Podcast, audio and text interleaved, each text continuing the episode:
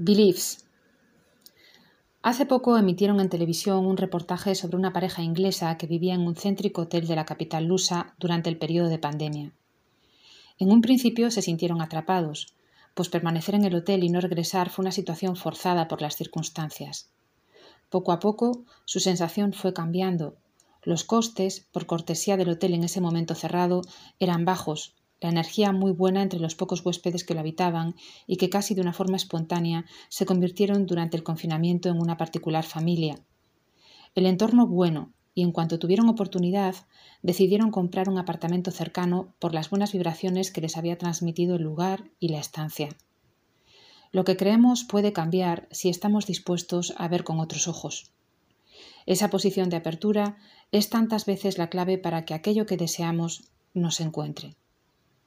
La puerta es un elemento clave en nuestros espacios.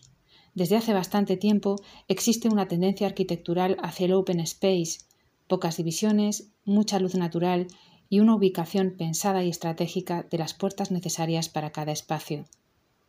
Cerrar y abrir puertas puede ser una simbología sobre aferrar o cambiar creencias. Hoy nos centramos en la manilla, y lo hacemos con una producción que nace a inicios del siglo XX, supera dos guerras mundiales y trabaja con los mejores diseñadores internacionales de cada etapa. Nuestra propuesta, un diseño de una mujer actual en la cima del sector.